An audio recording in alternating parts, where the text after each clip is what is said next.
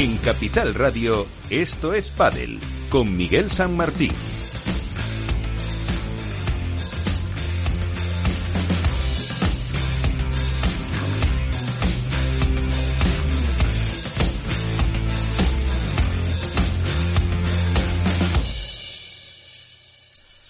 Muy buenas, otra vez estamos aquí para hablar de pádel, para hablar de deporte y también para hablar algo de tema de federación que como otra semana como la anterior también viene no tan cargadito, pero sí habrá algo que contar después de un torneo en Menorca que se saldó con la victoria de Marta Ortega y Gemma Triay y en categoría masculina con el triunfo de Lebrón y Galán, lo que pues eh, parece que deja más claro todavía el camino para que Tapia y Coello cierren la temporada con el, eh, número uno. En esta semana en la que no hay competición tendremos eh, protagonistas, muchas cosas que hablar con Víctor Nieva. En la parte técnica, como siempre, lo primero, la actualidad.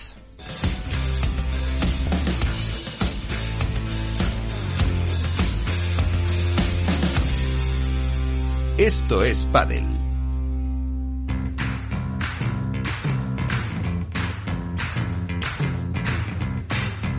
La actualidad que nos llega de Padel Spain con Álvaro López. Y tengo que decir Álvaro que he perdido los papeles. Eh, quiero decir que no encuentro la porra de la semana pasada, se puede sacar una copión de, audio, eh, pero según decía Iván, eh, él había acertado en chicas y en chicos, pues no sé quién lo puso, no sé si algunos acordáis, luego me lo decís, pero bueno, esos son los resultados que nos dejó Menorca, ¿no? Pues sí, hay que hablar lógicamente, como bien dices, del torneo de Menorca, eh, que a nivel, digamos, sentimental tenía varias despedidas. Por un lado, eh, la de Elia Matraín como, como jugadora profesional, que era su último torneo, y por otro lado también eh, Mari Carmen Villalba, que aunque queda que compite hasta final de temporada, pero era su último torneo en nuestro país, con lo cual también era una pequeña despedida. Eh, y ese torneo también vivió una cierta sorpresa, eh, por decirlo de alguna manera, en sus dos finales. En la femenina estaban presentes Ari Sánchez y Paula José María por un lado, a la cual hay que aplaudir su profesionalidad y compromiso, dado que había recibido la misma mañana de la final la noticia de la trágica pérdida de su abuela, pero decidió jugar e intentar brindar el título. Y por otro lado estaban Gemma Triay y Martita Ortega, llevándose estas el triunfo gracias al apoyo de la grada local a su representante, Triay, en un grandísimo partido que se disputó casi en tres horas y terminó con un marcador de 4-6, 6-4 y 4-6. En el apartado masculino, Ale Galán y Juan Lebrón se colaban en la final tras derrotar a los superpibes en semis y se medían Arturo Cuello y Agustín Tapia, dejándoles con un marcador en contra muy abultado, quizá incluso sorprendente, de 3-6 y 2-6 y destilando muy buenas sensaciones ante un final de campaña en el que pueden tener mucho que decir en la pelea por el número uno. Em, por otro lado, también en cuanto a noticias tenemos que destacar la ausencia de Fernando Velasteguín del Master Final, tal y como él mismo anunciaba en una charla que mantuvo con los compañeros del mundo deportivo Alberto Botti y Nacho García. Algo que sin duda es una pena, ya que el último torneo de la era World del Tour no va a tener a su jugador más laureado. Y por último, a nivel internacional, en cuanto a noticias, hay que hablar de que en México tendrá lugar el último torneo regular del circuito A1 Paddle, el Simsa Puebla Open, el cual repartirá los últimos puntos antes del Master Final, cuyo lugar de celebración por el momento se desconoce. Pues eh, con eso nos quedamos, así que entramos ya en lo que es la tertulia.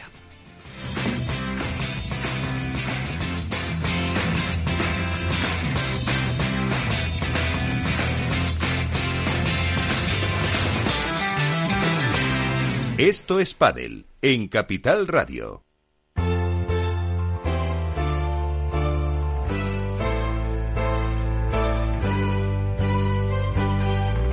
En Esto es comienza el debate.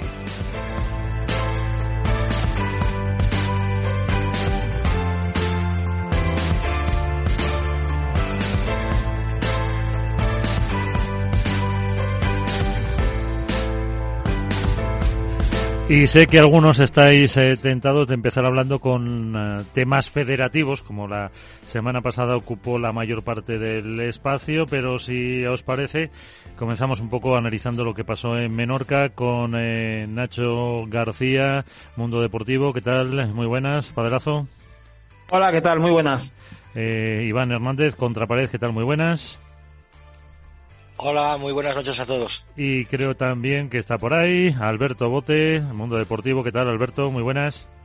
¿Qué tal, Miguel, compañeros? ¿Cómo estáis? Muy bien. Eh, bueno, o antes del deporte, ya que estáis los dos aquí también, de la charla que manteníais eh, con eh, Vela, como apuntaba en las noticias Álvaro, pues una pena. ¿Qué sensación nos dejó las palabras de, de, Fernando Velasteguín sobre su ausencia en lo que resta de temporada y evidentemente pues en ese Master Final que apuntaba que apuntaba Álvaro. ¿Cómo lo visteis? Bueno, eh, era algo que se podía en cierta medida prever, porque Vela no está, no está bien del codo. Eh, como hablamos con él, y, de hecho Nacho remarcó muy bien un poco para dar contexto a esas lesiones que había tenido ya en el codo, que fueron muy graves y que a punto estuvieron de costarle eh, la propia carrera, con lo cual creo que encima es una dolencia que, que al ex número uno le hace ser más precavido que quizá con otras que pueda sufrir. Con lo cual, bueno, dando por hecho además que no podemos obviar que por delante tiene su última temporada como profesional, que quizá es un motivo de mucho peso y que a lo mejor ahora nosotros, eh, pensando en el cortoplacismo de la temporada, no nos paramos eh, a evaluar, pero para Vela 2024 es el año de su retirada, con lo cual quizá apurar en exceso eh, este año para intentar jugar más torneos, tener opciones de Master Final, etcétera, podría suponer no jugar sano el último año, que era algo que remarcaba muchas veces eh, después de haberse lesionado en 2020, si no recuerdo mal, ¿no? Con lo cual, eh, bueno, es una pena, evidentemente, eh, más con ese torneo, como bromeábamos, que lleva, que lleva su nombre, pero, pero creo que es algo lógico, quizá en cierta medida esperado, y que escenifica, una vez más, en cierta medida el relevo generacional que ya se está dando en el padre. Hay muchas retiradas eh, esta temporada de jugadores leyenda, no es el caso de Vela todavía, pero que entren Coquinieto, Yanguas, etcétera, etcétera, en el Master Final, pues significa que si ya sabíamos que las partes dominantes ahora ya son de jugadores por debajo de la treintena, pues el top 8 de parejas cada vez va a estar más poblado de jugadores jóvenes y, y esa old school, esa vieja generación, pues que se está marchando. Sí, bueno, Vela, lo que dice Alberto, Vela al final es muy calculador, él evidentemente tiene en el recuerdo esas dos eh, graves lesiones que sufrió en 2012 además, que le hizo perderse el máster final en el último año del circuito para el Pro Tour, y en 2018 que se perdió cuatro meses de competición, eh, en Mijas tuvo que retirarse, solo pudo jugar en primera ronda y luego reapareció directamente en el máster final y acabó ganando ese año el máster final, una proeza más en la carrera de Vela pero que no le impidió disputar aquella prueba. Esta va a ser la primera, eh, que además coincide con ser la última de World Tour, la primera que se pierda en la era del circuito de Dam. Y, es, y responde un poco a su precaución por tener la articulación bien, como dice Alberto, por afrontar ese próximo año último de previsiblemente de su carrera eh, en las mejores condiciones. Venimos de dos años con muchísimo desgaste para los jugadores, muchísimo, y eso también lo tiene Vela en cuenta. Y luego, además, hay un aspecto que no se nos puede obviar, que es que, eh, como se suele decir, el pescado está vendido y ya tiene los objetivos cumplidos. En este caso, el objetivo era que Yanguas entrara en el máster final. Ya lo tiene hecho, con lo cual lo que le queda directamente es recuperarse y pelear, eh, arañar eh, puntos en, en Premier Padel, que es lo que el año que viene estará vigente. Con lo cual, bueno, es un ejercicio de precaución y, desde luego, de cálculo previsor de, de Fernando Velasteguín.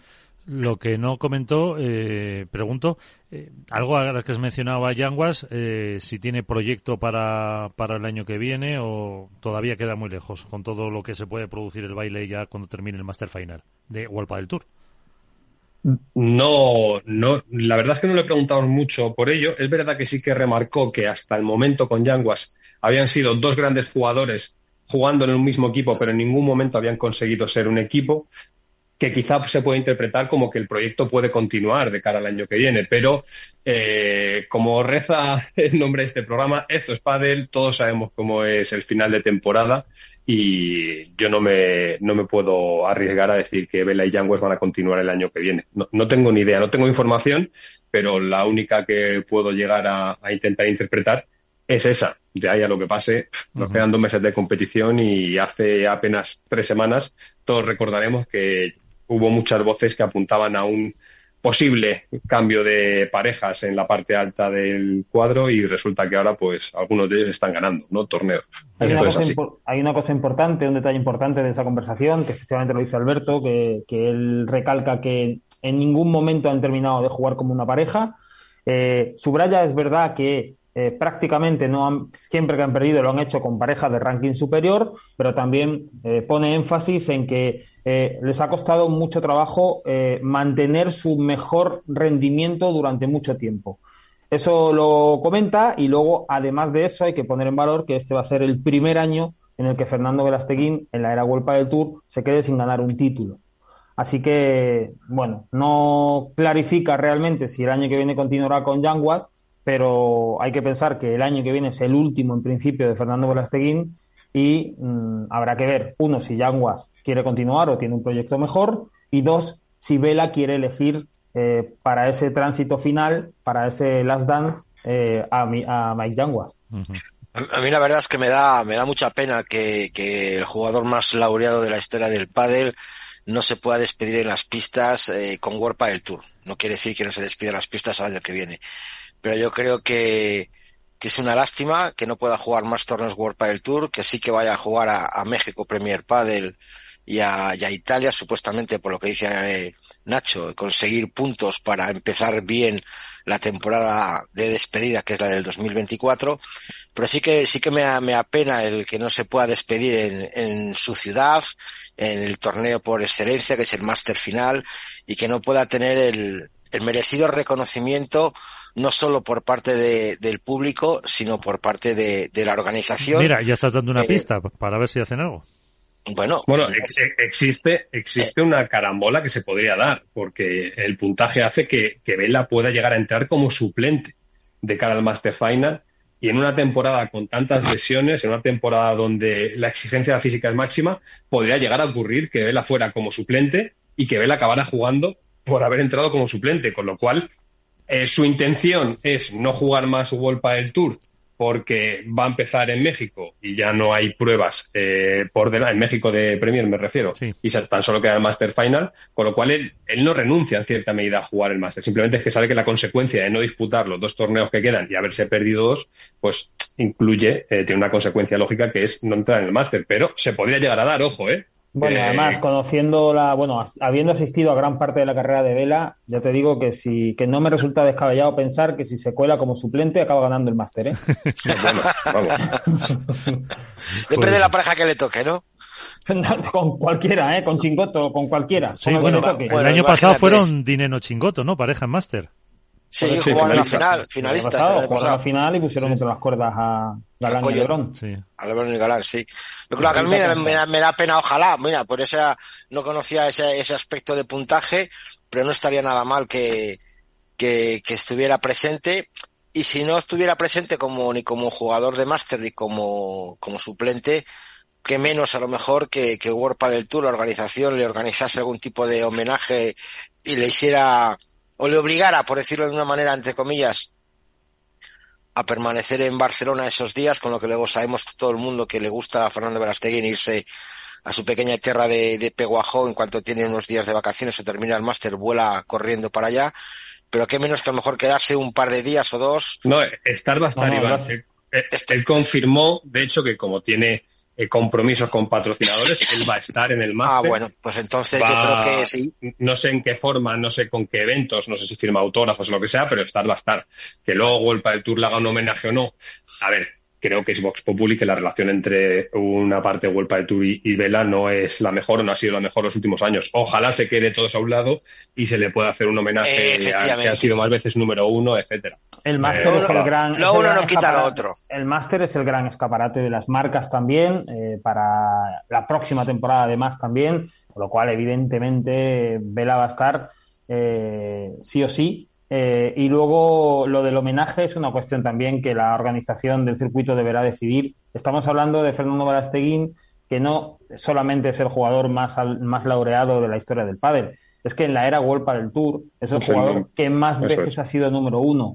Entonces, eh, podría igualarlo, no, ya no puede igualarlo eh, Juan Lebrón, tenía que haber quedado este año como número uno y creo que matemáticamente es prácticamente imposible pero, pero estamos hablando de eso, o sea, no, no hablamos de cualquier jugador, no, en fin, y viendo además, bueno, el bonito detalle que tuvieron la, en el torneo de Menorca con Elia Matrein y, y, en fin, con algunos otros jugadores que se han retirado este año, no sería descabellado pensar que Wolpa del Tour quisiera de alguna manera rendirle tributo a Vela. Yo creo que no tiene nada que ver en estos momentos de, en el que está el mundo del padre, de crecimiento, de asociación, de unificación, de globalización. Eh, el, por muy malas eh, relaciones que tengan parte de la directiva de World Padel Tour con, con el jugador Fernando Velasteguín, yo creo que aquí hay que dar un homenaje también no solo al jugador, sino también a la persona que tanto ha hecho por el mundo del pádel, la, la expansión que ha hecho por el mundo del pádel, la imagen, el esfuerzo.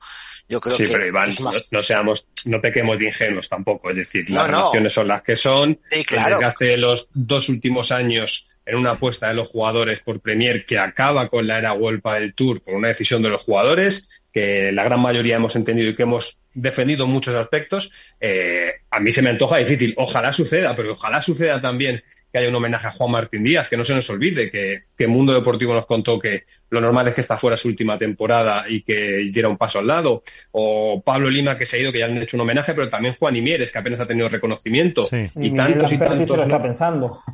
Por ejemplo, Claro. es y- decir, y- y- eh, y estamos hablando de muchos números nombres, uno, evidente Vela es el que más llama, pero eh,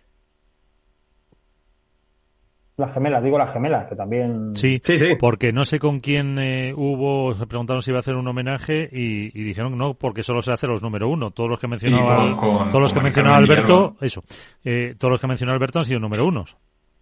Por eso mismo. Quiero decir que al final, si no, yo entiendo que Vela es la figura de Vela. No seré yo quien disputa el mérito que tiene ni lo que supone para este deporte, porque está más que compartido por todos, pero tampoco podemos Claro. obviar que Sí, este es no, un año en el que sí. se está yendo mucha, mucha gente muy importante. Y el panel, si nosotros, como periodistas, eh, comunicadores, difusores de la información, etcétera, no velamos un poco también por porque no se manipule la historia en cierta medida, no se reescriba, no, no, no perdamos la memoria de dónde viene, ¿quién lo va a hacer? Porque al final la realidad es que esto depende casi siempre de la iniciativa privada, con lo cual depende de un interés concreto de una empresa que tiene todo su derecho a decidir por dónde quiere eh, intentar ubicar el deporte. Pero Claro, no pero olvidemos es- que no No, solo está Vela en el mundo, ¿eh? que también está No, Martín, están las Sí, gemelas. claro, por eso, por eso te digo, pero si están, si están cumpliendo con la norma que está diciendo, no sé si ha sido Alberto o Álvaro, que están dando solo homenajes a los que han sido en su momento número uno, dígase Pablo Lima, dígase Cecil Reiter, eh, pues Las gemelas. a, ver, a- a Elia Matraín, tendrán que hacer lo mismo con, con Fernando Verasteguín.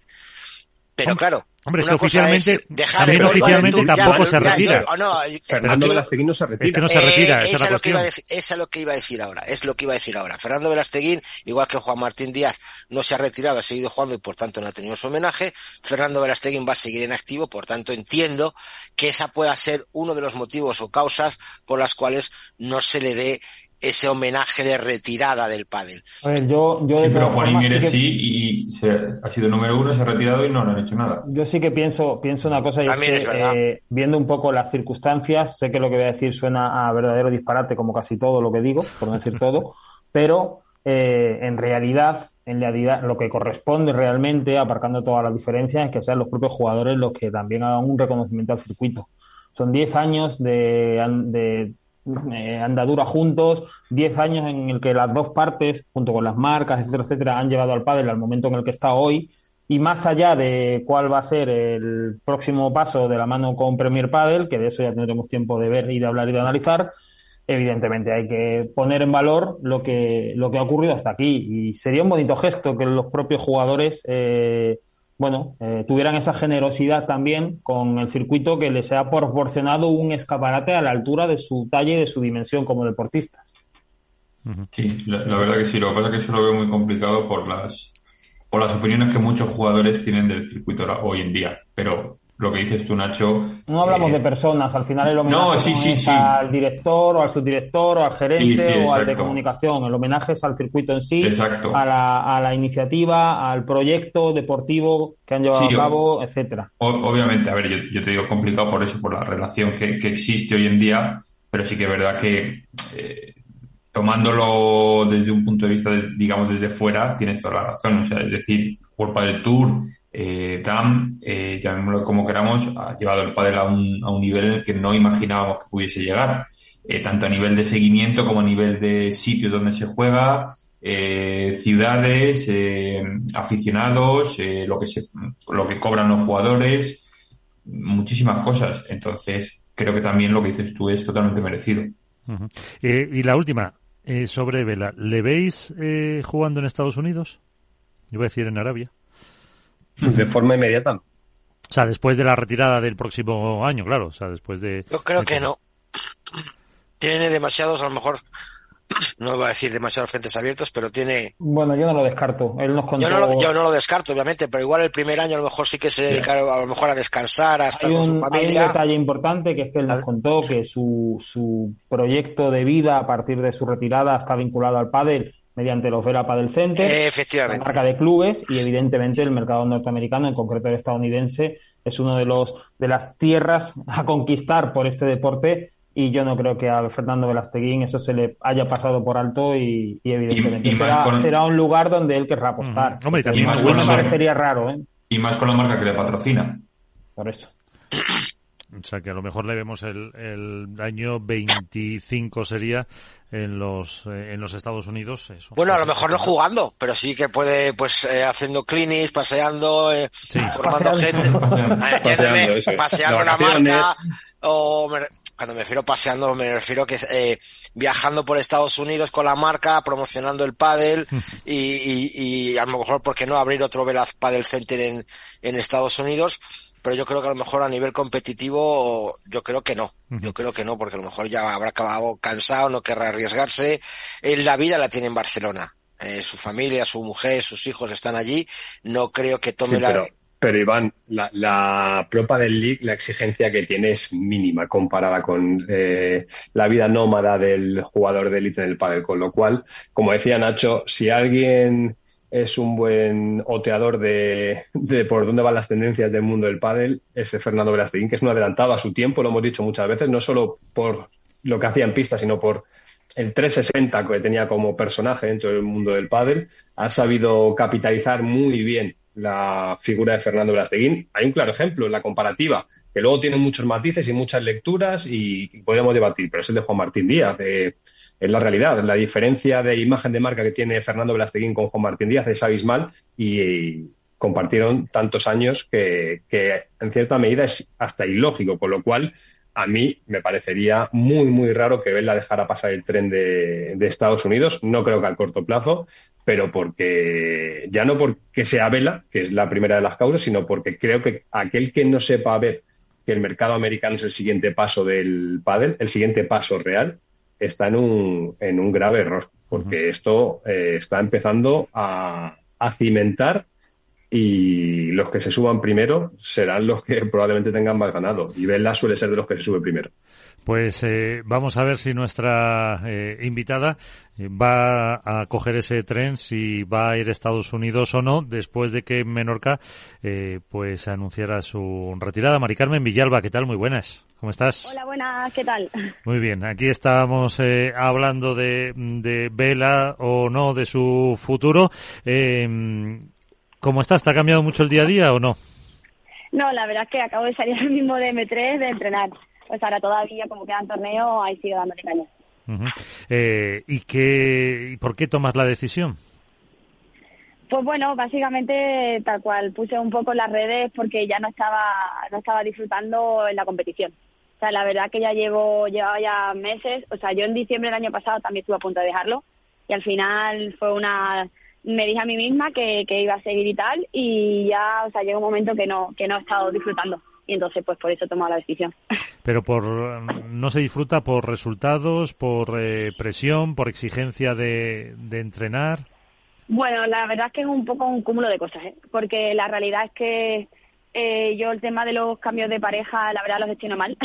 o sea, los destino mal porque al final, bueno, como siempre he dicho, yo yo soy de proyectos largos y creo que, o sea, lo, lo voy a decir abiertamente, creo que el pádel va en ese sentido un poco regular y no lo comparto, o sea, no lo comparto. Entonces llega un momento que, bueno, esto lo he hablado con la psicóloga y tal, que llega un momento que el pádel de competición ahora mismo no me gusta la dinámica que tiene, o sea, que lleva. Claro, pero es eh, lleva, como dices tú, unos años que es raro una semana que no hay un cambio de, de parejas. Y a lo mejor los más jóvenes lo gestionan mejor o lo ven más natural que vosotras que lleváis más tiempo y que... Ser, puede ser, la realidad es que ese tema a mí no me gusta, o sea, el tener que estar, o sea, porque al final las parejas de arriba pues tienen suerte y al final pues bueno, se mantienen un poco más tiempo, pero eh, como yo lo digo, el pelotón de un, un poquito más abajo hay demasiados cambios y no me gusta. Y entonces, como ya no soy feliz con esta dinámica que hay, pues bueno. Y la realidad es que, o sea, el año que viene, o sea, quiero quiero vivir. como como digo al final, o sea, creo que las, las, mujeres, entre comillas, por el tema de ser madre, lo tienen jodido, o sea, lo tienen mal. Entonces quiero hacer, pues me gustaría un año, un año y medio vivir. eh, ¿Entonces te vemos en Estados Unidos o no? No, no, no, la verdad que no voy a jugarlo. O sea, mi idea, o sea, la, realidad es que mi idea, eh, quiero hacer eventos y, quiero hacer eventos por todo el mundo. Y quiero hacer eventos por Estados Unidos y demás, pero no voy a competir.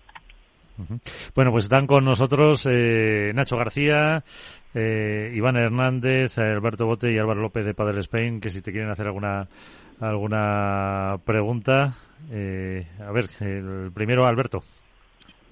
Bueno, lo primero, eh, darte la enhorabuena, Mari Carmen, eh, por, por la valentía con la que hablas para, para afrontar que cuando algo no te hace feliz, quizá lo mejor es dar un paso al lado, que es muy raro de ver y más en una deportista élite, con lo cual, eh, oye, pues creo que es un mensaje muy positivo que trasladar sobre todo a los más jóvenes o a las más jóvenes y, y, me parece que es algo que es algo muy bonito. Independientemente de ello, si me gustaría que nos contaras un poco cómo has dicho que no te gusta la dinámica y la deriva que lleva que lleva ahora mismo el padre con respecto a los cambios de pareja eh, y que es algo que has intentado gestionar con tu psicóloga. Eh, ¿Cómo se tratan este tipo de asuntos? Porque al final la relación entre compañeras es muy, desgasta mucho, son muchos viajes, muchas horas de hotel, muchas horas de pista.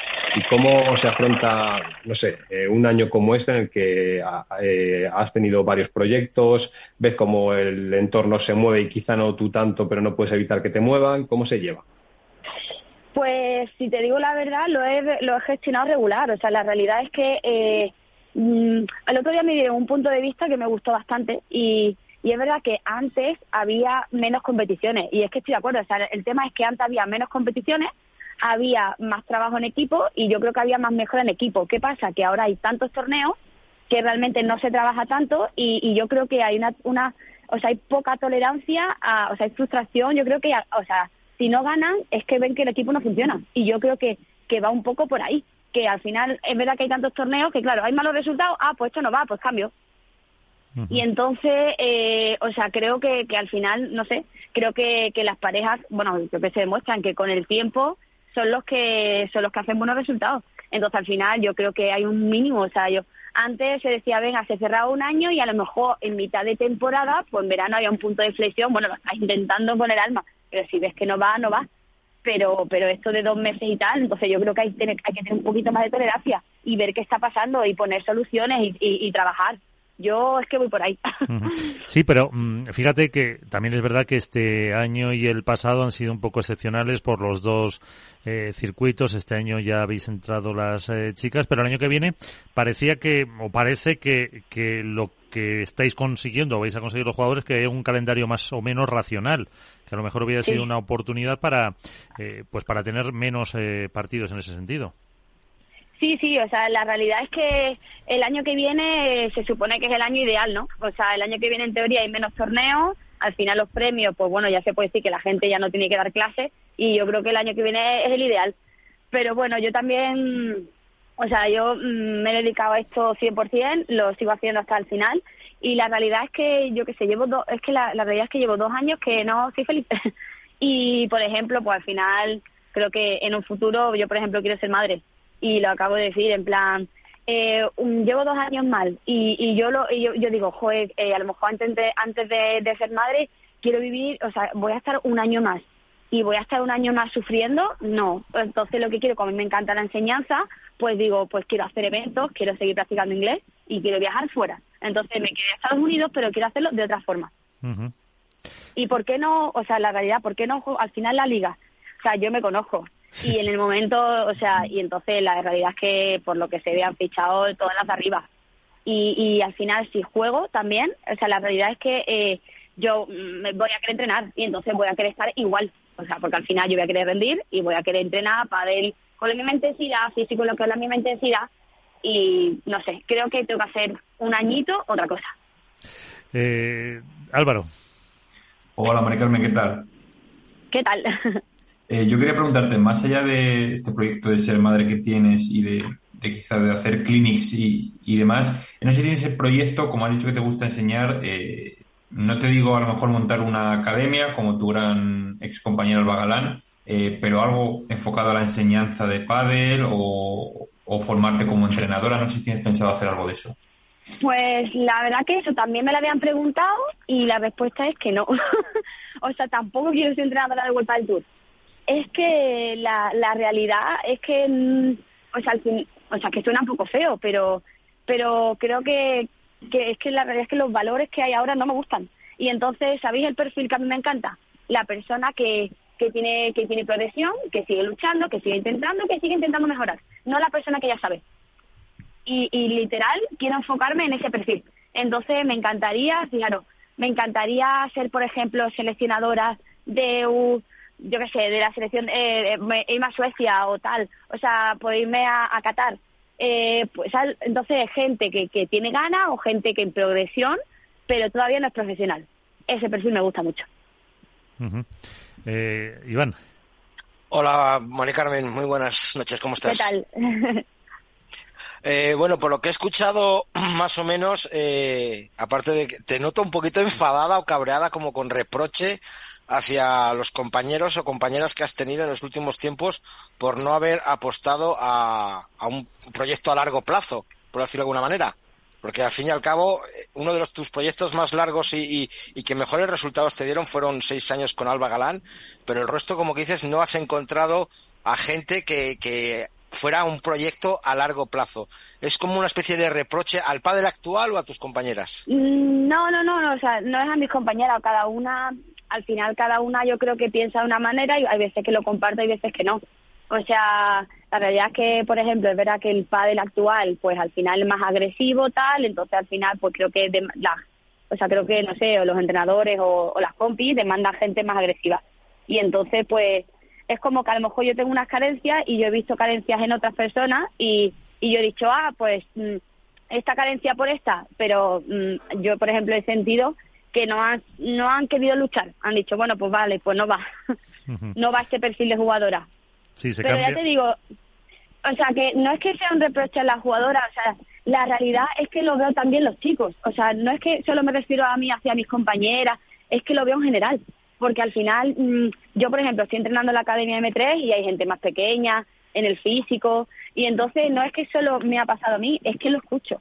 Entonces lo escucho y, y al final, mmm, o sea, mmm, lo, lo, veo también los chicos que tienen buenos resultados y cambian. O sea, como que yo no, no pues quizás eso, yo soy de la, de la, de la escuela tradicional y yo eso no lo veo tan correcto. Y entonces veo, y la gente está amargada. o sea, Falta de compromiso, la... entonces.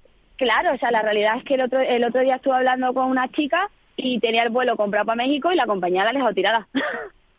Hostia. O sea, con todo el respeto, es uh -huh. que yo eso no lo veo normal.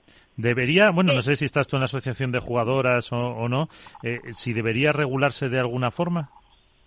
Es que el, el, problema de eso es que, o sea, realmente yo esto lo he hablado con Martínez. El otro día le hablé y le, y le dije lo que pensaba y yo, y yo le dije, me encantaría hacer una, un vídeo en Instagram y colgarlo. Y, y, Martínez me dijo, por favor, yo te apoyo. en plan, porque que al final yo lo que veo es que, o sea, por ejemplo, lo de la, la situación esta, la deja tirada con el vuelo comprado. Es que eso no es normal. No. Entonces, es, a eso me refiero de continuamente y cambio y cambio. Y es como, ¿en serio? Y entonces por eso me refiero, no solo hacia mí, ni mucho menos. Al final, yo hay compañeras que, que, que ha sido mutuo. O sea, por ejemplo, Nuria Rodríguez y yo, literal, o sea, entrenamos, nos encanta estar en la pista, nos encanta jugar juntas porque somos las dos súper peleonas. ¿Qué nos pasa? Que lo, lo, lo, hablamos y tal, que al final todos los partidos íbamos a tres sets porque teníamos recursos, teníamos más o menos los mismos recursos. Entonces, ¿qué pasa? Nos encanta, pero tal cual publicamos en las redes, era como, pues que no podemos jugar todos los partidos a 13 porque mm, vamos a perder años de vida en cada... pero, pero lo intentábamos. La realidad es que lo intentábamos porque a mí me encanta Nuria porque tenemos más o menos, o sea, la misma filosofía. Y a eso me refiero, es como, vale, lo hemos intentado, lo hemos intentado de todas maneras, estamos, estamos ganando partidos en plan duro, 13. Bueno, pero llevamos, llevamos cuatro torneos, cinco y estamos muertos. Pero Entonces, eso sí que hay, creo que hay una intención, o sea, y hay una razón por la que dejarlo. Pero mm, puede ser que a lo mejor, ahora le dejo a Nacho que, termine, eh, mm, que la evolución del padre, que tú lo has visto eh, durante todos estos años, la subida de los eh, premios, es el factor de esa urgencia, a lo mejor en las parejas más jóvenes. Para mí sí, totalmente. O sea, mm, no lo sé. A ver, igual me meto en, un... Pero, por ejemplo, aquí hemos tenido que, dar clase toda la vida. O sea, yo para mí hay una diferencia que, que, no, que jugadores hemos tenido que dar clases toda la vida hasta hace dos años. O sea, yo, yo, yo me considero profesional desde que me metí en la pista. ¿Por qué? Porque yo me exigía al 100%. Pero la realidad es que yo he dado clase, yo tengo 36 y he dado clase de pares hasta los 34. Entonces, eh, he tenido la suerte, de comillas, de dos años de no dar clases. ¿Qué pasa? Hay jugadores que juegan Roland Garros y tienen 17 años. Eso es eso es, heavy. Entonces, creo que, que yo lo que veo, o sea, porque no encuentro otro factor. O sea, para mí van los resultados y el dinero. Para mí porque entonces no, o sea, no sé lo que hay dentro de esos de esas cabezas, pero para mí tiene que ser eso. Claro, tú sabes que ahora eh, muchos de esos jóvenes ninguno da clase, vamos, ni se lo ni se lo plantea. No, no, no, no, pero porque al final, bueno, lo creo que lo, lo ideal o lo soñado ser deportista de élite es no tener que trabajar, pero desgraciadamente antes no daba para eso. Eh, Alberto, querías hacer un, un apunte. Sí, eh, Estamos viendo una versión muy crítica, que evidentemente tú eres una persona muy espontánea y que no tiene problemas en hablar de, cualquier cosa, pero si tuvieras, entiendo que hayas hecho un poco balance de este tiempo y qué, autocrítica te haces a ti misma. Eh, ¿Qué te dices? Quizás si esto lo hubiera hecho diferente, eh, hubiera ido mejor. A ver, yo creo que, que por ejemplo, eh, yo técnicamente, o sea, yo sí que sí que yo sé por arriba que, que yo tengo carencias y no aprieto, a lo mejor no tengo tanta facilidad como, o sea, yo por ejemplo, imaginaros, eh, yo empecé a jugar al pádel en la carrera, o sea, yo empiezo con, a, empiezo a jugar al pádel con 19, 20 años y ahora mismo hay gente que es profesional con 16. Entonces, al final, ¿qué pasa? Y esto está estudiado científicamente que las habilidades motoras se aprenden más fácil desde joven. Entonces, al final, ¿qué pasa? Pues yo empiezo con 22 y a mí me enseña la bandeja del libro, de, la apertura esta de la bandeja hasta, hasta con, no sé, o sea, hubo un momento, no sé, imaginaros, no sé ya con qué edad, pero yo estuve haciendo bandeja hasta 28, 29, no sé, y, fue la transición que yo me fui a Estepona y, mi entrenador Santi fue el que me dijo, a ver, Mari Carmen, tú has llegado, lo que has llegado con la bandeja, el padre está evolucionando, sí o sí, vamos a reciclarnos y hay que meter la víbora. Y yo, claro, pues al final estoy en ser la víbora de ser más agresiva con 30 años. Pues, pues creo que con 30 años es, más difícil aprender que con 12. Entonces sí que yo yo siento que que yo eh, corro, eh, defiendo, defiendo muy bien, pero ataco al final regular. Y bueno, ya alguna vez, algún algún día contaré algo que, o sea, yo tengo problemas de vista. Entonces, pero eso me lo guardo para mí. Bueno, pero ya, la, ya la, pero ya lo has dicho, entonces no nos dejes así. Ya, lo contaré, lo contaré algún día, pero eso lo quiero desvelar yo. pero la realidad es que he estado dos veces, o sea, yo me he operado dos veces de la, de la vista y, y he visto regular bastante tiempo. bueno, pero vamos, que se planteará un futuro interesante que la, la, evolución del padre te va a permitir el salir fuera, el disfrutar, el jugar en otros países, en ver esa experiencia de, de la docencia también.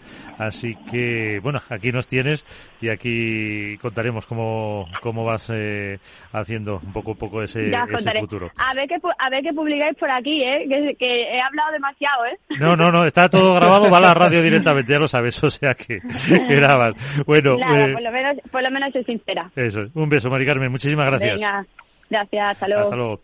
Pues eh, ahí está, unas reflexiones que la verdad que han sido eh, bastante sinceras y en esa, fíjate, en esa presión que van teniendo los jugadores más veteranos por los eh, cambios que cuántas veces hemos comentado, hemos comentado eso.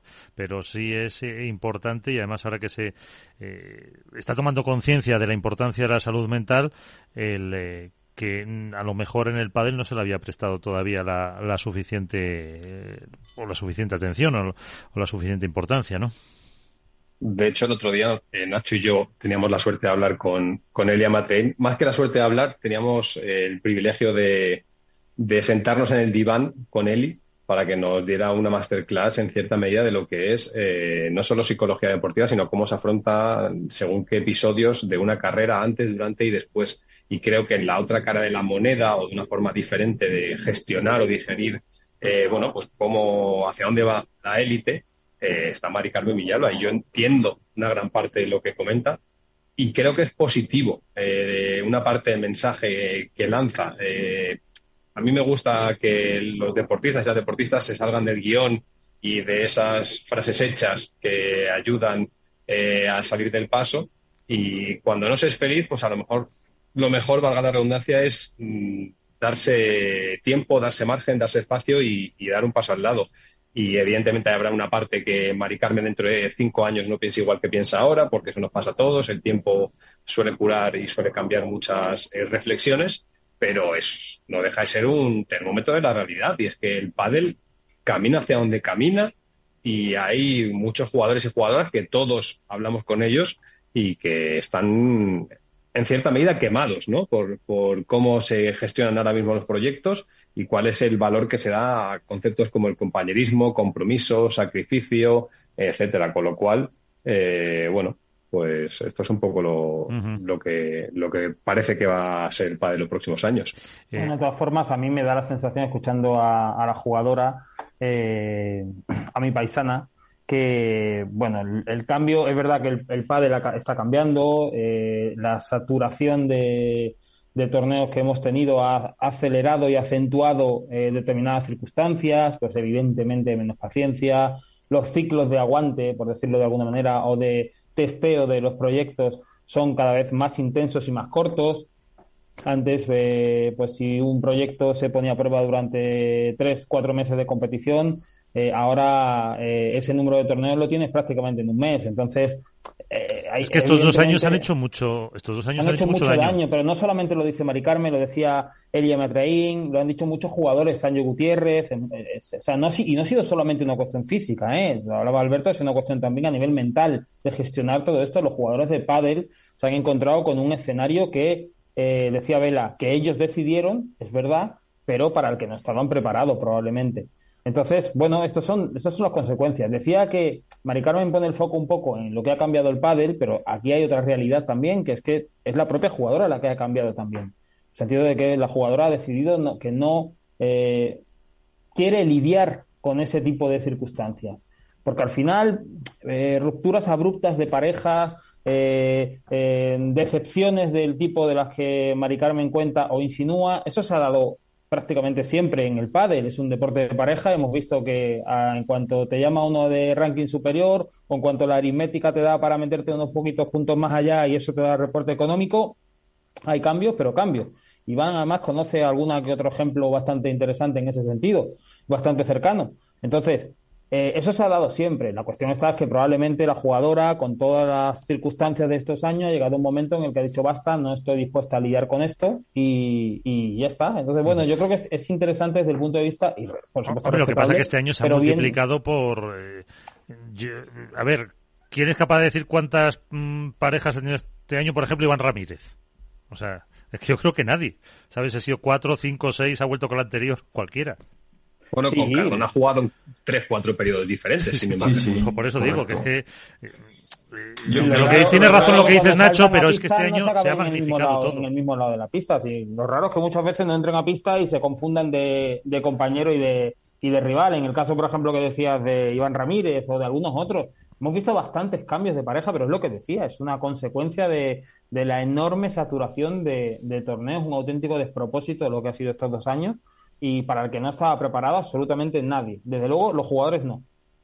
yo, creo, que... es una mala interpretación de hacia dónde camina el padre. Eh, o por lo menos yo lo entiendo así. Creo que es lógico desde un punto de vista humano que el desgaste de las relaciones conlleve eh, ciertas rupturas y que se mueva más el escenario de lo que lo hacía antes.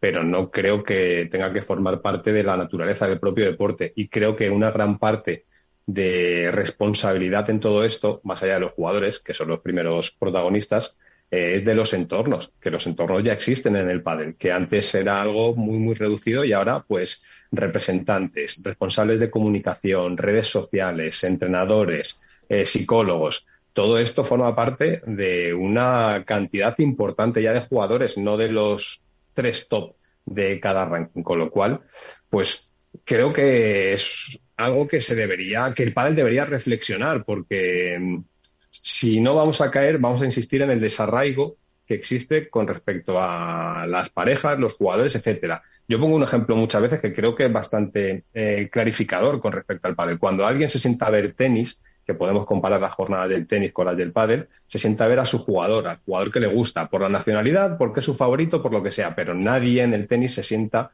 a ver una jornada de cuartos de final durante 10 horas seguidas, 12 horas seguidas. Se sienta a ver a Federer porque le gustaba o a Djokovic o a Nadal. En el pádel nos hemos autoexigido que hay que ver los cuartos de final, porque son los cuartos de final. Pero eh, la lógica tiene que caminar a que tú te identifiques con un equipo, una pareja, un jugador y que te sientes a ver a ese, a ese icono.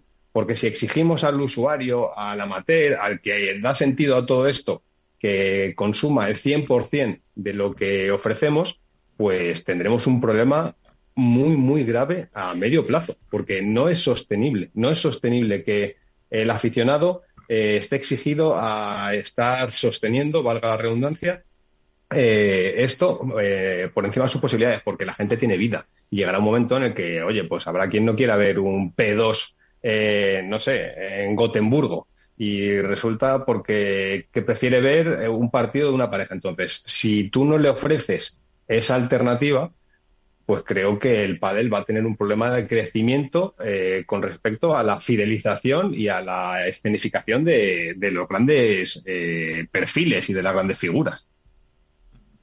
Sí, yo creo sobre todo eh, yo, yo ahondaría más en, bajo mi punto de vista en el, el, cambio que quizá ha habido de que el pádel se ha transformado de un deporte a un deporte, podremos decir, de élite. Es decir, que la, como decía Alberto y Nacho, la exigencia es mucho mayor en todos los sentidos, eh, requiere muchas más horas de convivencia con la pareja.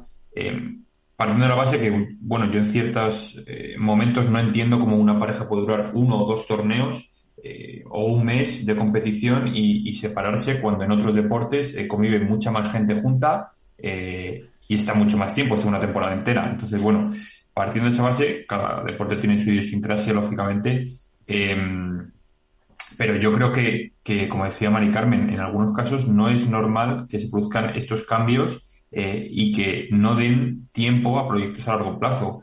Eh, yo creo que la autoexigencia del padre se está, está fagocitando a las propias parejas, a los propios jugadores y quizá los jugadores jóvenes no te digo que tengan toda la culpa, pero sí esas prisas de, por conseguir resultados rápidos es quizá lo que está generando esa ola de cambios que por un lado a nosotros nos viene muy bien como prensa por, por comunicar eh, porque tenemos más volumen de noticias, pero sí que es verdad que de cara al aficionado al propio deporte la imagen que deja en muchas ocasiones de luego no es nada positiva a mi parecer. Es que igual estamos tratando de encajar al pádel en una horma que no es la suya.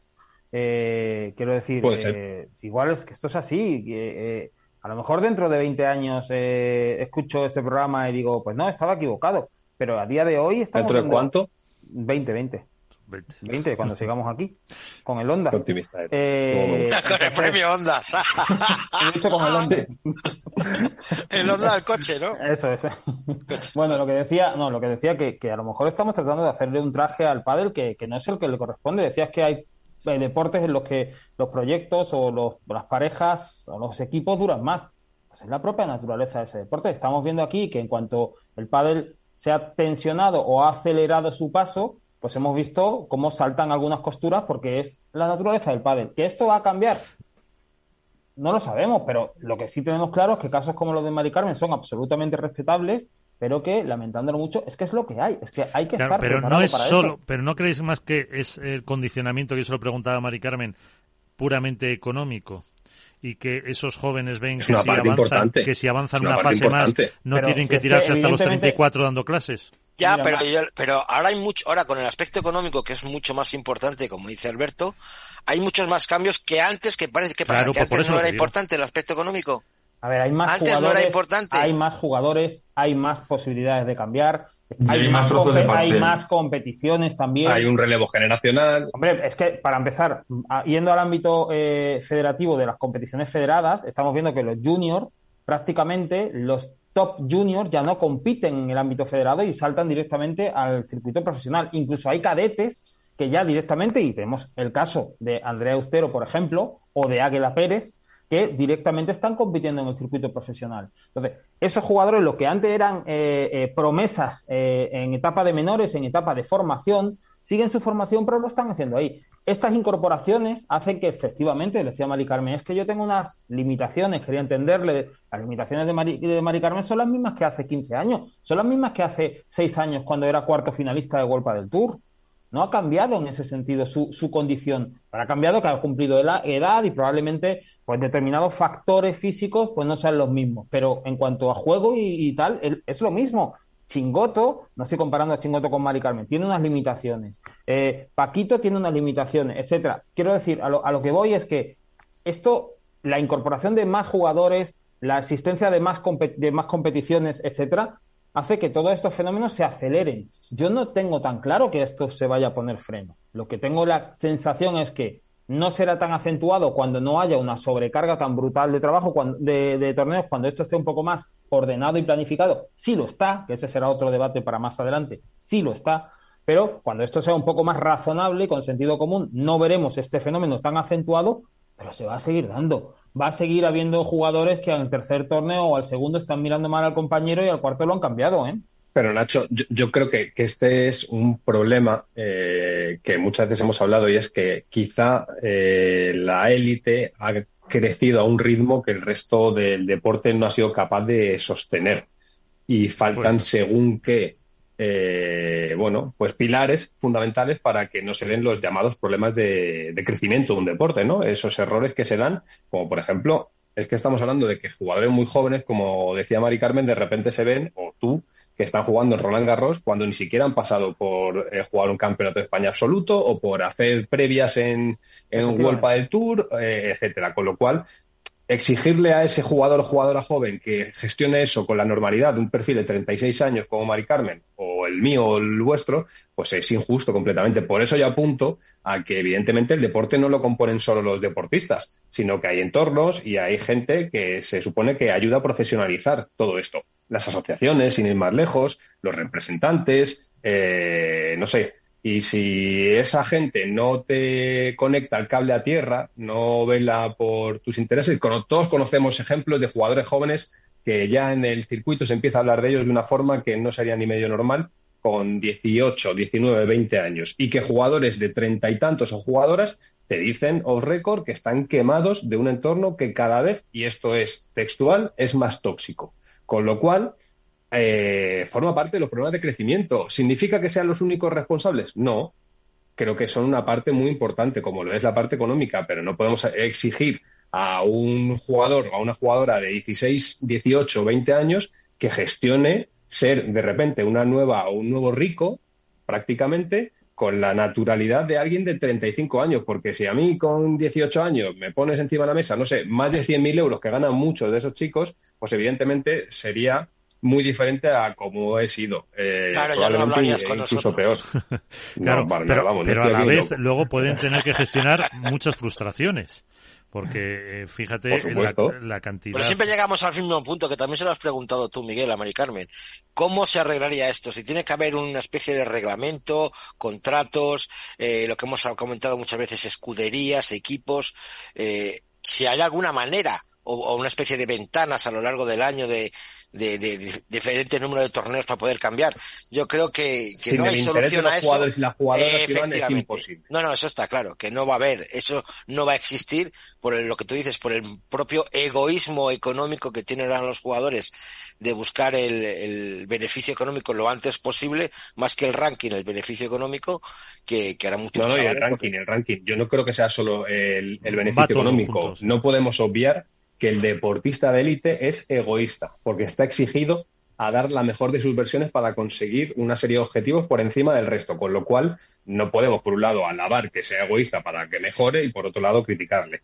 Pero hay que entender los condicionantes que tiene un deporte que está en crecimiento todavía. Es que ponemos al padre, probablemente, como decía Nacho, le queremos casar un traje que quizá no es el traje que, que mejor le sienta yo creo que tiene que ver con problemas de crecimiento y que hay que exigir, al igual que a los jugadores y a las jugadoras que sean profesionales, hay que exigirse a los entornos, porque no lo hacemos. Y muchas veces los entornos son los grandes responsables de los consejos que le dan a un jugador o una jugadora que le dicen, es que hoy tú has jugado muy bien y tu compañero no ha jugado tanto.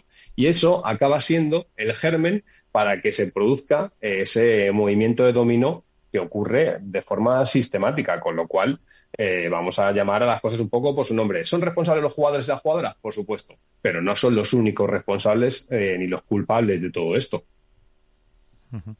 Pues eh, será un tema y que, a ver, el año que viene, si con esa más o menos normalización, como apunta Iván, a lo mejor hay menos cambios de esas parejas o no, y se queda más o menos. Y, y aunque yo creo que, mm, como apuntaba Alberto, eh, entre los jóvenes va a seguir habiendo ese, ese baile a poco que no haya resultados más o menos más o menos inmediatos. Pero bueno, eh, por eh, cambiar de tema y hablar algo de, de deporte, mm, ¿se puede decir que LeBron y Galán han vuelto?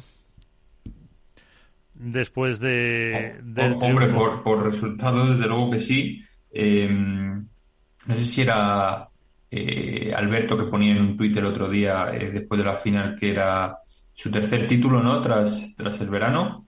Eh, sí, tres de Hombre, no es que, a ver, se fueron, digámoslo así, de alguna manera, pues, pues obligados por la lesión de, de Juan, pero ahora poco a poco han ido cogiendo ritmo y como mencionaba yo, yo creo que van a ser unos jueces más que destacados en este final de temporada en principio no tienen opciones al número uno, pero eh, sí que tienen opciones a dar y quitar, con lo cual eh, veremos a ver cómo, cómo se dan los, los torneos que quedan. Eh, a mí Cuidado, que no tienen, no tienen opciones al número uno de Vuelta del Tour. Ya, ya, ya. ya. Premier sí.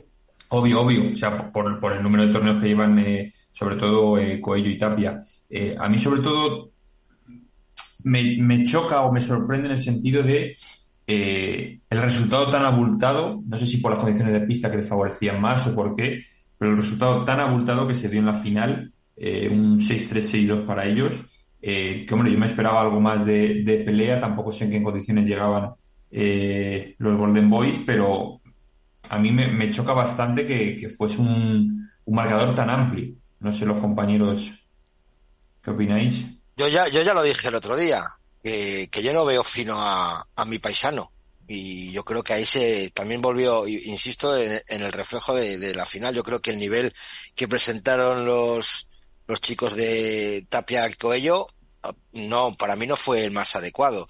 Un 6-3-6-2, se esperaba mucha más competitividad.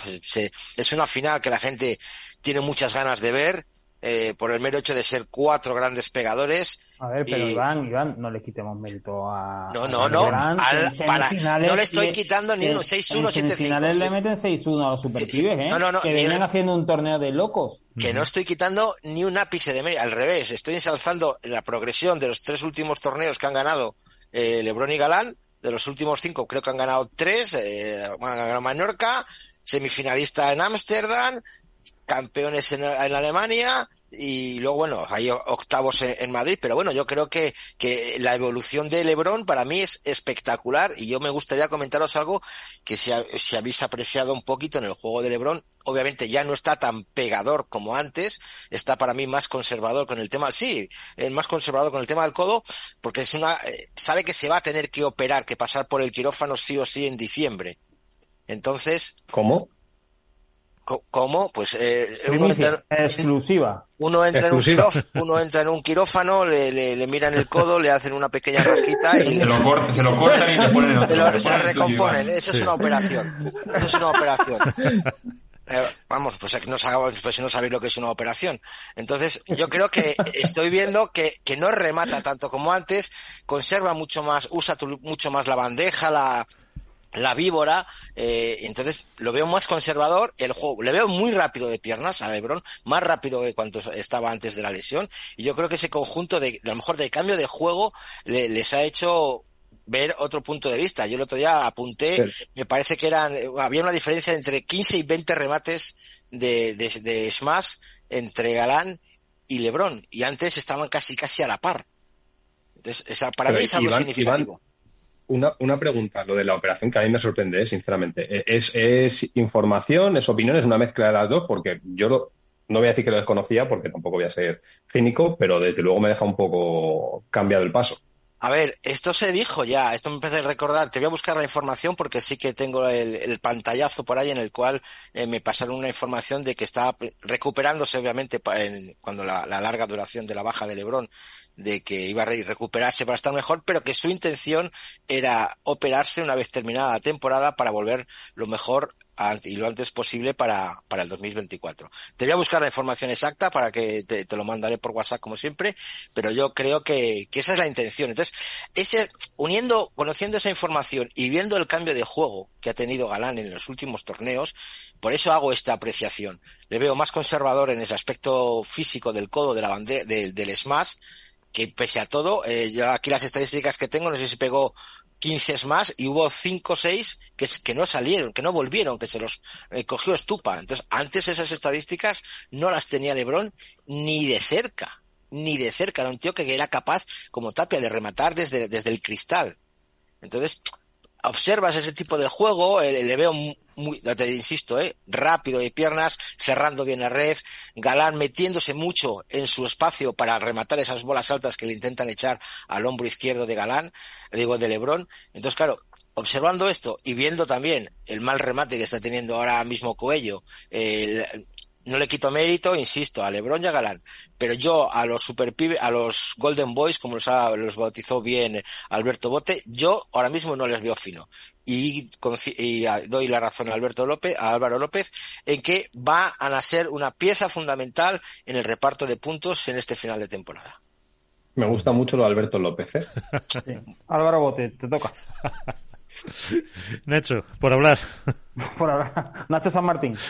Eh, sí, no, no. bueno, yo, yo creo que con independencia de la información que ha dado del codo de, Lebron, que yo desconozco por completo, por eso me, he sorprendido, eh, sí tengo la. Bueno, no le quito para nada ningún mérito a Lebron y a Galán en absoluto. O sea, yo creo que el, torneo que han hecho, eh, han ganado a la pareja 2 y a la pareja 1.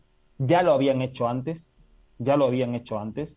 Es decir, no ha sido una cuestión puntual de si la pista le tal, de si un despiste de sus rivales, que están ahí y, van a más, y van a más. Así que eh, lo dije hace unos programas que el pensamiento, el primer pensamiento que se te viene es la pena que, o sea, la, lástima de no haber podido ver esta versión de Galán y Lebrón durante todo el año para ver una temporada espectacular. Pero dicho esto, en lo que respecta a las dos primeras parejas, que es las que van a decidir el, el número uno de World del Tour, da la sensación de que Tapi y Coello, que vienen de hacer final, que es un gran resultado, pero sí da la sensación de que, de que el nivel estratosférico que habían mantenido y que era imposible sostenerlo durante todo el año ha bajado. Y estamos hablando de unos números que son llamativos, sobre todo en una pareja que había ganado tanto y tan seguido durante, durante la primera mitad de la, de la temporada. Es que suman apenas si no me salen mal las cuentas, un, título de los últimos 6-7 torneos. ¿eh? ¿eh? es, haciendo un símil ciclista es que estás destacado a punto de llegar a meta y has pinchado y, estás tratando, no vas a cambiar la rueda, sino que vas a tratar de llegar con la ventaja que ya tienes, estás a punto de llegar. El problema es que vienes por detrás, que Dineno y Estupa, eh, no, no sé si les va a alcanzar, eh, lo tienen complicado, más todavía con la desaparición del máster de Buenos Aires, con la anulación de la prueba, pero, pero están ahí bastante cerca, porque tienen además unos registros muy, muy, muy interesantes. Estamos hablando de cinco títulos en siete torneos. Entonces, eh, con un poco más de temporada había pelea por el número uno, ¿eh? que, todavía la hay. O sea, matemáticamente estamos todavía en disposición de ver un relevo en, la cima de la clasificación. Eh, Pero ya parece más, después de, este torneo parece más improbable.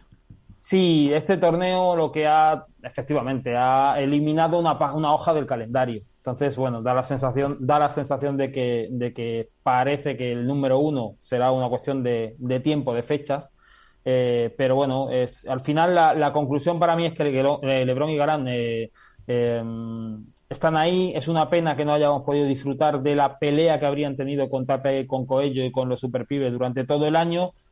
Y una reflexión que dejo ahí. Hace tres semanas el run run era insoportable en torno a que Lebron y Garán se separaban, no se podían ver, estaban de capa caída, esa pareja ya no tenía nada que hacer. que se de hecho, se habló, que, no jugaban en Ámsterdam. De hecho, como era que en Ámsterdam no jugaban. Se les había olvidado jugar al pádel. Bueno, lo que ha ocurrido con la pareja, con independencia de que luego continúen el año que viene o no, es un fiel reflejo de lo que viene ocurriendo con la pareja desde el minuto uno cuando se juntaron. Eh, creo que no, no ha habido eh, una pareja en el pádel con tantos eh, con tanto ruido alrededor de ella como la que como el que ha tenido Galán Galán y Lebron. Pues eh, dejamos al margen un poquito lo que pasó en categoría masculina y hablamos eh, de la femenina con el triunfo, como apuntábamos al principio del programa, de Marta Ortega y Emma Triay bajo la dirección de Rodrigo Vide. Rodri, ¿qué tal? Muy buenas, ¿cómo estás? ¿Qué tal? Muy buenos días, ¿cómo están? Muy bien, eh, enhorabuena por la victoria. La habíais tenido ahí, ahí y al final el eh, primer triunfo para esta pareja. Eh, ¿Qué te decían? ¿Cómo lo han, eh, cómo lo han llevado? La verdad que estaban, estaban felices, ¿no? Porque se venía resistiendo, bueno, pese a que en Roma le habían ganado a Ari Paula eh, después lo que era Warpa del Tour se, venía resistiendo, no podíamos doblegar ni a Delphi, ni a Bea, ni a Paula Yari. Y, y haber podido competir este torneo con, con un planteamiento, con una idea más clara, con, con algo que realmente hicimos y funcionó, eh, les dio una felicidad enorme. Estaban, la verdad que es un, puede ser un antes y un después de esta pareja porque para todas las parejas, ¿no? Ganar su primer título es como que te saca una mochila de encima pesada. Porque mm, les faltaba a lo mejor todavía un poco de, adaptación. No, no sé si es adaptación. Creo que, que encontrar las maneras de jugar a veces eh, no, no, no, es tan fácil. Eh, por más que ruedes mucho, tenés que tener una cierta experiencia, unos ciertos datos, una cierta estadística, una recopilación de, de, videos en donde digas esto, esto se repite, esto no, nos hacen esto, acá no jugamos bien, esto lo podemos aprovechar mejor. Eh, necesitas un rodaje. Hay gente que le sale más fácil y más rápido eh, y hay gente que necesita trabajarlo mucho más. eh, y ahora mm, tienen por delante unos cuantos torneos para terminar el año. Eh, ¿La exigencia ha subido? Sí, sí, no, las dos son, mira, de hecho hoy entrenamos a la mañana y como si no hubiera pasado nada, o sea, las chicas entran a la pista y, tienen las cosas claras, no, la verdad que no se distraen, eh, tienen algo muy bueno que, que, su cabeza está, está muy enfocada en lo que tiene que estar y, y, ya el triunfo ya pasó, ya hoy empieza una semana nueva para ellas, un reto nuevo que es Malmo y a poner la cabeza ahí. Eh, la verdad que en ese aspecto son, son muy profesionales. Eh, el ruido externo, porque todo el jaleo con la separación, los cambios y eso, eh, ¿ya se puede decir que se ha superado? ¿Vos te referís a lo de Gemma sí, el cambio, sí. sí por, no sé, mentalmente al final, claro, son personas y, y, no sé si le llegó a afectar profesionalmente, no, pero ya parece que todo eso está más que superado. Sí, Gemma pasó por un momento de, la verdad, malo, de, de, leer, de escuchar muchas cosas malas que, que al fin y al cabo, como dijiste vos, son personas y, duelen, los comentarios duelen, por más que no conozcas a la gente, ver que te que te dan por un que te dan con un palo por una situación que que, que podía pasar y que en su momento se, fue aclarada y, estaba, o sea, eh, eso eso fue lo lo que más le, le golpeó. pero creo que ahora ya está, ya, ya es algo, algo pasado. Pues eh, están como siempre con eh, nosotros Alberto Bote, Nacho García, Álvaro López, eh, que te pueden hacer alguna pregunta sobre, sobre las chicas o sobre lo que quieran, Alberto. Lo que quieran. ¿Qué tal, Rodri? ¿Cómo estás? ¿Qué tal? Buenos días, Alberto. Eh, me parece interesante que nos cuentes un poco. Eh, hemos visto que Gemma y Marta han empezado ya a, acoplarse, a tener según qué automatismos, y eso permite ver quizá la mejor versión de ambas o una versión mejor que, la que estábamos viendo. Vemos a Gemma bastante más agresiva, que era algo que estaba buscando y que sabía que necesitaba la pareja, y también vemos a, a Marta dando un paso más al frente, jugar más pegada a red, intentar sumar más puntos, ya que ella era una drive que no sumaba demasiado winner en el partido. ¿Por dónde, por dónde pasa la evolución de, la pareja en sí y de los dos perfiles en forma individual? Mira, la, parte de, de Shema la describiste, la describiste bien. Eh, estábamos buscando ya desde hace un tiempo eh, buscar esa agresividad, pero también esa agresividad viene acompañada de, de, encadenar tiros, encadenar situaciones para que ella pueda eh, ir, tejiendo esa, esa telaraña y encadenando sus propios tiros, que al fin y al cabo es lo que, lo que más le gusta hacer. Eh, pero bueno, también es verdad que cuando vos querés ser agresivo, eh, tenés que tener eh, la otra parte al lado, más una jugadora como Yema, que es eh, hiper segura, necesita tener la seguridad de que al lado la pelota va a volver a entrar y va a ir al lugar donde tiene que ir y, entonces eso a ella le da, le da esa cuota de seguridad y tranquilidad para decir, bueno, la que me viene tengo que, que darle un poquito más.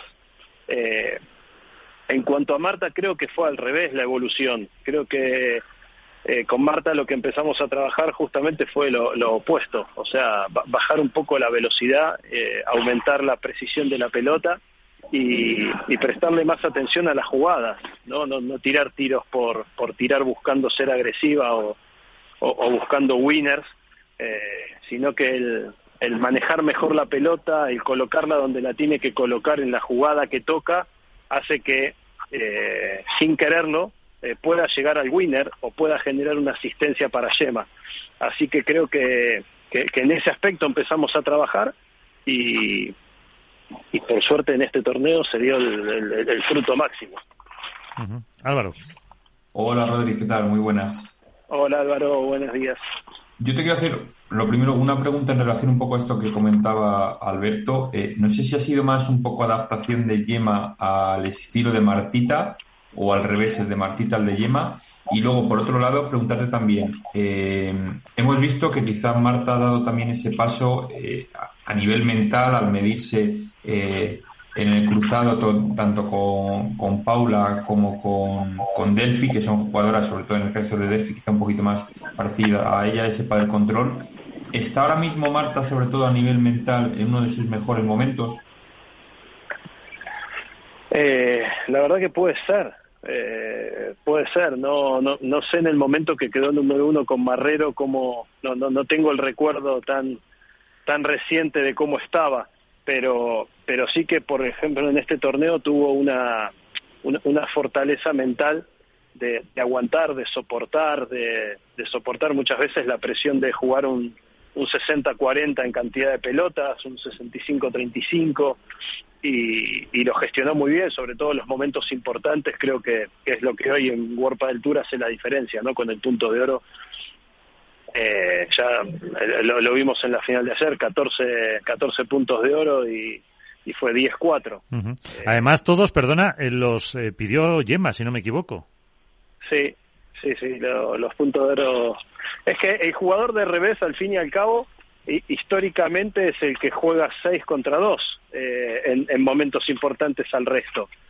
El, el, jugador de derecha jugaba 40-15, 15-40 y el jugador de revés jugaba el resto de las ventajas. Por lo tanto, el jugador de revés creo que está más acostumbrado a soportar esa presión. Eh, ¿Os habéis puesto algún objetivo de cara a final de temporada? Eh, mira, el primer objetivo era ganar, ganar el título, eh, ganar un título, y como segundo objetivo tratar de estar ahí en la final. Yo creo que hoy Ari y Paula demostraron la superioridad este año y doblegarlas es, es difícil porque están jugando un gran nivel de pádel, con la confianza muy alta, con el número uno asegurado, por lo tanto eh, e, es, difícil que por ahí ellas bajen el nivel.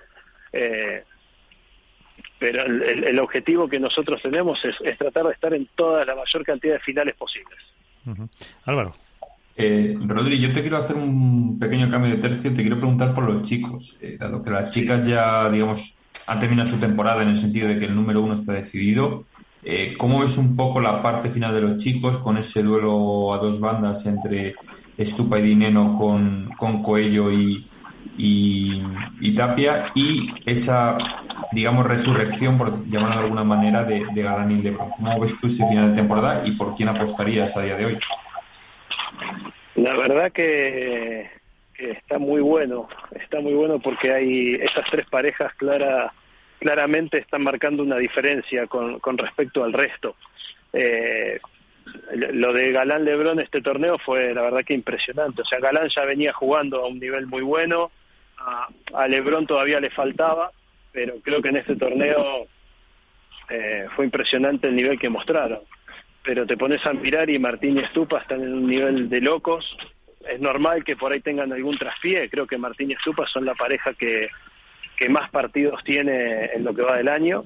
Y, y con un juego encima mucho más desgastante ¿no? que, las otras dos parejas que por ahí eh, pueden ganar puntos más rápido. Eh, pero va a estar, la verdad que los últimos torneos van a estar espectaculares porque la, la, pelea por el uno está ahí, por lo menos entre esas dos. Va a estar bueno.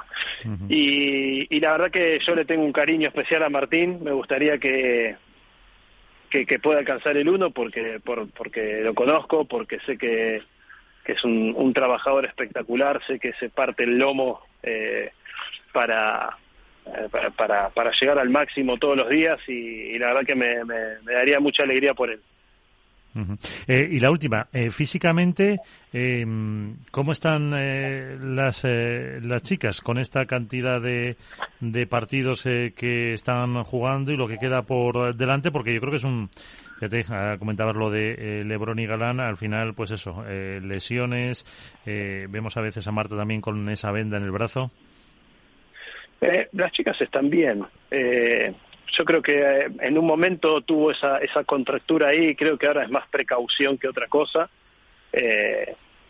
para, para que no vuelva a tener esa contractura ahí, pero las veo muy bien. Ya, como te decía antes, hoy vinieron a entrenar y y entrenaron normal, no no hay ninguna molestia, no hay ningún nada de decir no necesito una mañana más, eh, un día más eh, o, o, prefiero ir al fisio, no no estaban eh, se metieron a pista como como un día más.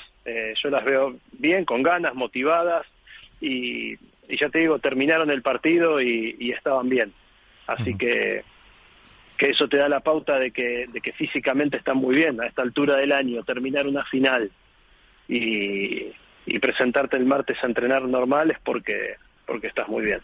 Y con ese hambre de triunfos. Pues eh, Rodrigo Vide, muchísimas gracias eh, por estar con nosotros unos minutitos. Eh, que os vaya muy bien y suerte para, para Malmo.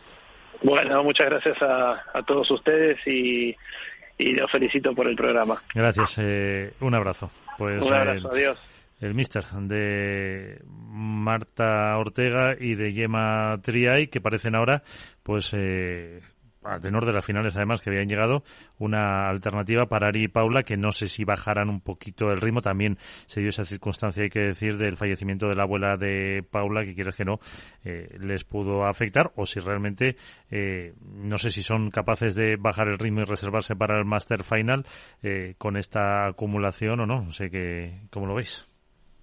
Bueno, afectarle le pudo afectar, pero al final plantaron cara hasta el último momento. Fueron, como decimos, casi tres horas de partido. Eh, hombre, lógicamente la cabeza no estaría al 100%, la cabeza de, de Paulita no estaría al 100% en la pista. Es eh, algo normal, bastante yo creo que hizo con, con entrar a ella y, jugar. Eh, pero bueno, ahí demostró lo, profesional que es y la ambición que tiene por seguir ganando. Yo no sé si bajaron el, el listón lo dudo por, el, por la forma de ser de cada una de ellas, que van a querer seguir ganando y estableciendo récords. Pero bueno, lógicamente ya su objetivo tiene que ser el Master Final y, el salir maestras allí en, en, Barcelona, que además es la casa de Ari.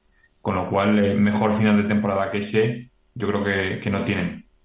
Bueno, las circunstancias del fallecimiento de la abuela de, Paula, evidentemente, eh, bueno, son unas circunstancias que hay que tener en cuenta a la hora de evaluar el rendimiento del jugador a la final. No obstante, compitió muy bien hasta el último momento, con lo cual, con, dicho esto, yo creo que, que, no creo que las número uno se vayan a guardar nada de aquí a final de temporada, porque la mejor eh, forma posible de llegar al Master Final es precisamente compitiendo, como lo vienen haciendo durante todo el año eh, no me las imagino reservándose nada.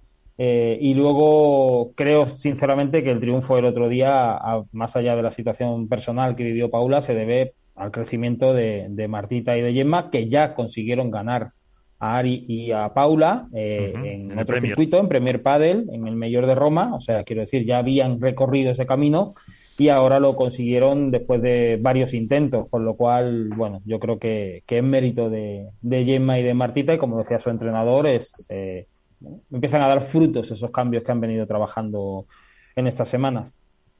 Para, mí hay una diferencia sustancial con respecto a la final de Roma y a esta de Menorca, en la que ambas consiguen la victoria eh, Gemma y Marta, y es que la de Roma todos tuvimos quizá la sensación que fue más de mérito, en cierta medida, de, Ari y de Paula, porque en según qué momentos tenían la final más que hecha, estaban dominando con claridad y se les acabó yendo el partido por ese tránsito que muchas veces atraviesan y que no son capaces de, gestionar, que, hemos visto en diferentes ocasiones, en Madrid también, eh, justo la semana siguiente. Y esta vez, evidentemente, hay un condicionante, como, como es el del fallecimiento de la, de la abuela de, Paula José María, le que mandamos un fuerte abrazo desde aquí. Eh, pero más allá de, ello, creo que es mérito de, de Gemma y de Marta, porque en ningún momento se fueron de la final. Hubo tan solo un impasse en el que, quizá por la consecución del objetivo cortoplacista, como es el set, pues Ari y Paula se despegan en el marcador. Se pusieron 5-1, ¿no? Si no me equivoco. Enseguida consiguen revertir. ¿Perdón? 5-1 fue, ¿no? ¿Se llegaron a poner o meto la pata? No, recuerdo si fue 5-4-1, eh, pero bueno, aún así era una, distancia importante, pero Marta y, Gemma supieron estar eh, rindiendo a un nivel muy alto durante toda una final, precisamente ante la pareja que si por algo se caracteriza es por ser la más regular del año en cualquier escenario, con lo cual eh, creo que en este caso les está, la realidad les está dando la razón a las dos eh, que el tiempo está haciendo que veamos una mejor eh, pareja que la que teníamos antes y, creo que Gemma tiene que estar muy contenta por estar recuperando esa versión ofensiva que hace no tanto era la mejor jugadora del mundo, eh, no lo olvidemos, y creo que Ortega tiene que estar muy contenta porque si miramos sus últimas dos temporadas, creo que muy pocos hubieran apostado porque estaría peleando en el futuro corto por el número uno. Efectivamente, pues veremos a ver en Malmo cómo se da. Eh, nos quedan ah, cinco minutillos. Eh, Iván, eh, que querías apuntar una cosa. Sí, la verdad que bueno, he, dado una información durante a lo largo de este de este programa en el cual basando en una información que me había llegado de que LeBron se iba a operar seguro 100% en la en el transcurso de, este final de año, final de temporada para volver bien en 2024. Bueno, a lo largo de este programa pues me ha llegado otra información en la cual de sabios es rectificar que me dicen que no es probable que se opere LeBron. O sea, cree que se puede operar, pero no está confirmado al 100%. Entonces, bueno, pues me tengo que tragar mis palabras, soy el primero que me las trago. Era la información que yo manejaba en su momento. Parece ser que, y me alegro por ello, obviamente, que la recuperación de física del codo de LeBron va a hacer que evite el paso por el quirófano y al fin y al cabo para mí es una buena noticia para el mundo del pádel, obviamente. Me gustaría verlo, dejarlo recalcar que, aunque he dicho antes esto, bueno, pues ahora me ha llegado esta información y es bueno decirlo. Bueno, pues ya está. Ahí queda reflejado que eso, que mm, lo más probable es que no haya ningún tipo de operación para ese codo de, de Juan Lebrón y en los cuatro minutos eh, no hemos hablado nada de federación. No sé si mejor dejarlo aquí. ¿Qué pensáis? O hacer alguna, o hacer algún apunte. No, no, no vayas de humilde que lo estás deseando. no, no, pero, pero sí, el problema es que no queda tiempo. Quedan cuatro pide minutos. Un, pide, un tuit, para los que le gusta el tema federativo y ya está tenemos, tenemos la suerte que este programa es tan solo de radio y todavía no se emite en imagen, porque si no, eh, las sonrisitas que se ha dibujado después de decir tema federación delatarían a, a más de uno. Sí, pero sí es verdad que eh, en, eh, vamos a decir, en zonas federativas es escuchado, por lo que, por lo que decir generalmente, pero bueno, lo dejamos así entonces en, en stand-by de, de, tranquilidad. Eh, vamos a dejarles una semana de reposo. Sí, que no será porque no haya cosas que contar. No será por no que haya cosas que contar, ni cosas que declarar, ni, ni, ni, ni auditorías que comentar. No, no, debe haber tantas cuando no aceptan entrevistas, ¿no? Eso es. Ya pues está aquí la invitación, lo mismo que la semana pasada lo decíamos. Circulen, tiene, por favor. tiene los micrófonos abiertos eh, el presidente de la Federación Española para que entre cuando quiera y, pues, rebatirnos o, dar su versión. yo no apuntaba solo a, a Ramón Morcillo, ¿eh? me refería en general al ámbito federativo, que oye, que creo que es un buen momento para saber